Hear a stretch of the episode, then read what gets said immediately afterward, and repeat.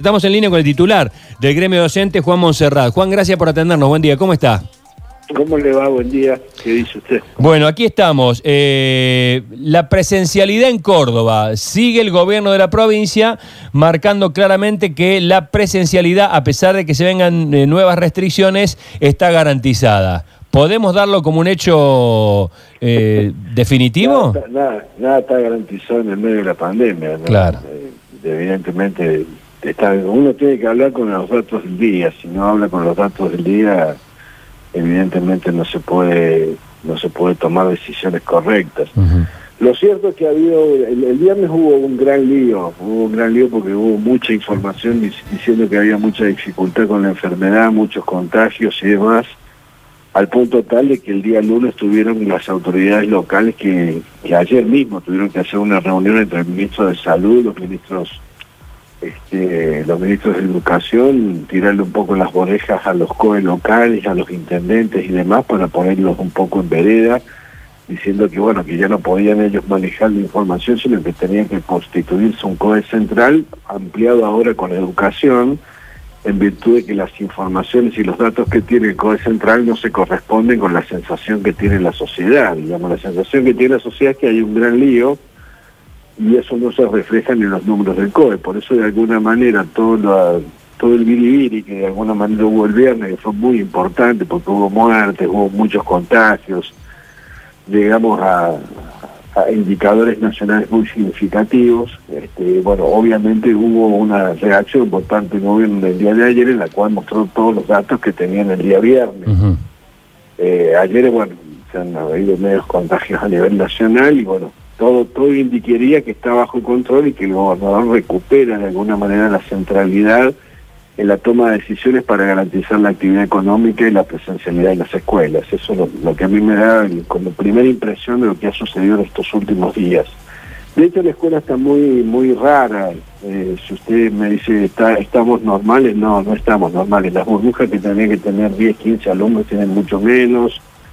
La gente manda poco a los chicos a la escuela. Bueno, están en todo el tema de nivel secundario es muy difícil, realmente es muy difícil porque los docentes han trabajar por horas, van de una escuela a otra, de una burbuja a otra.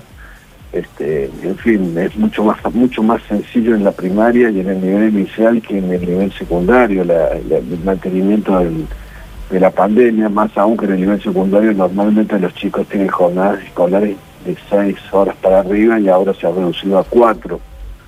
Entonces, bueno, hay un- todo, un- todo un lío organizativo en torno a, a la escuela, de la cual uno, bueno, por ahí tiene la, la, la idea de decir, bueno, al final del año pasado, que no hubo presencialidad, pudimos dar más clases, está bien con las dificultades propias de la conectividad y todo lo demás, pero fue mu- mucho más ordenado que este año, en el cual uno tiene que combinar chicos que vienen, chicos que no vienen, chicos que están presenciales, chicos que están virtuales, eh, docentes que transitan por varias escuelas que si se Claro. no pueden, no- es, es realmente muy complicado. Claro, sí. Pero también por el otro lado, uno no puede dejar de reconocer de que en la escuela los chicos aprenden a cuidarse y les enseñan a su vez a los adultos a cuidarse y por lo menos en un lugar dentro de la sociedad hay un espacio para los jóvenes y para los chicos donde aprenden los sistemas de cuidado hasta que tengamos este, la, la cantidad de vacunas suficientes y el sistema sanitario no sature y no, no tengamos los inconvenientes propios que tiene una, una etapa de excepción tan importante en el mundo, ¿no? Eh, Juan, eh, si, si mañana hagamos un poco de, de ficción, si mañana el gobernador, el COE, el ministro de Educación eh, se plantan frente a usted y le dicen, Juan, le, cedemos el- la decisión, ¿qué hacemos con las clases? La decisión la toma usted, la toma el gremio. ¿Qué decisión tomaría?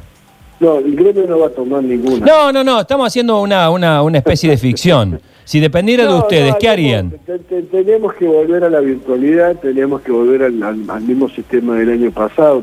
Eso eso ayudaría, como ha ayudado a Río Tercero. Yo no sé si usted se ha, ha- ha tomado nota de lo que sucedió en Río Tercero, pero al bajar la circulación prácticamente volvieron todas las camas que tenían disponibles en Río Tercero a, a estar este, habilitadas. O sea, eh, no es no es una- un, capricho lo que dicen los epidemiólogos. Si baja la circulación, baja el nivel de criticidad del sistema sanitario y eso se ha comprobado fehacientemente en la provincia de Córdoba y en la ciudad de Río Tercero.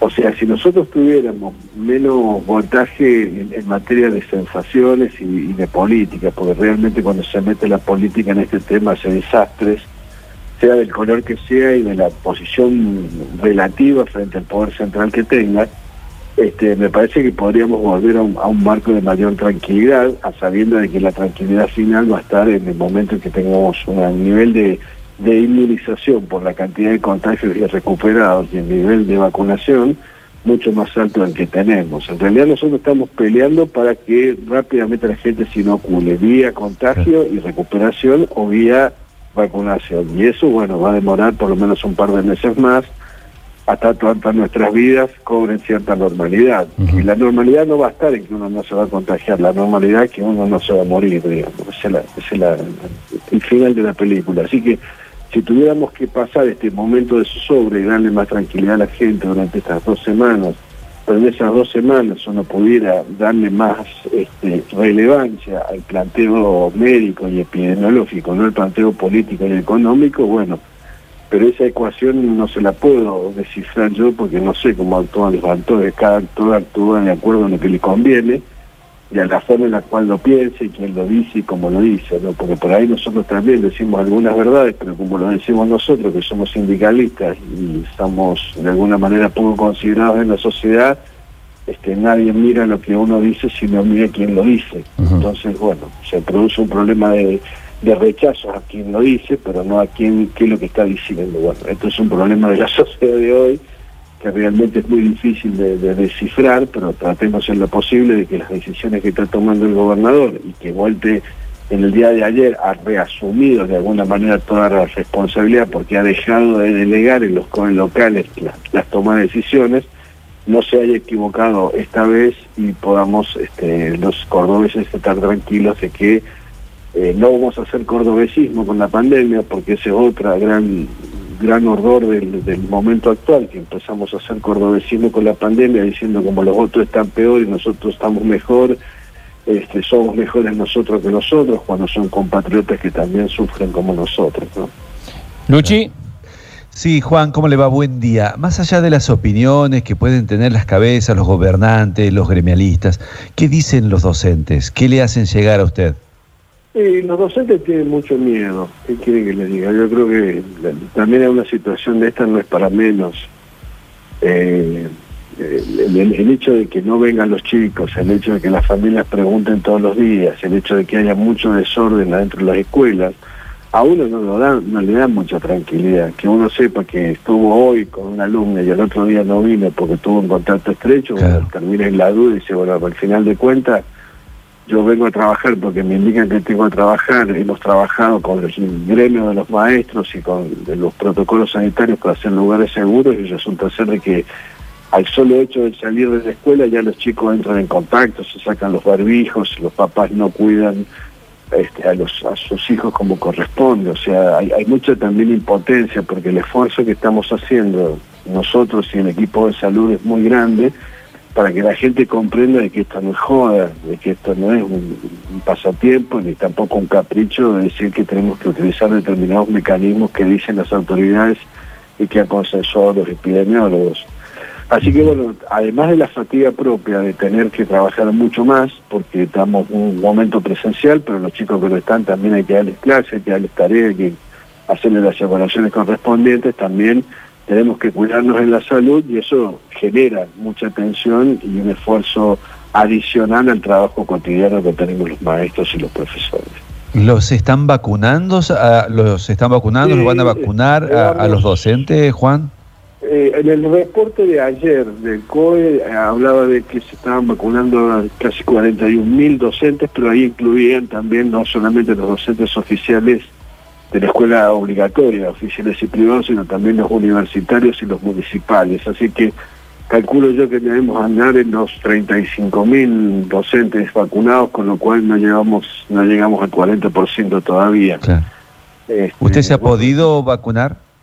Eh, sí, sí, sí, yo, estoy, yo soy mayor de 60 años, así que fui uno de los primeros vacunados. Bueno, eh, Juan, gracias por este contacto, que tenga buen día. Gusto. Hasta luego, que le vaya muy bien.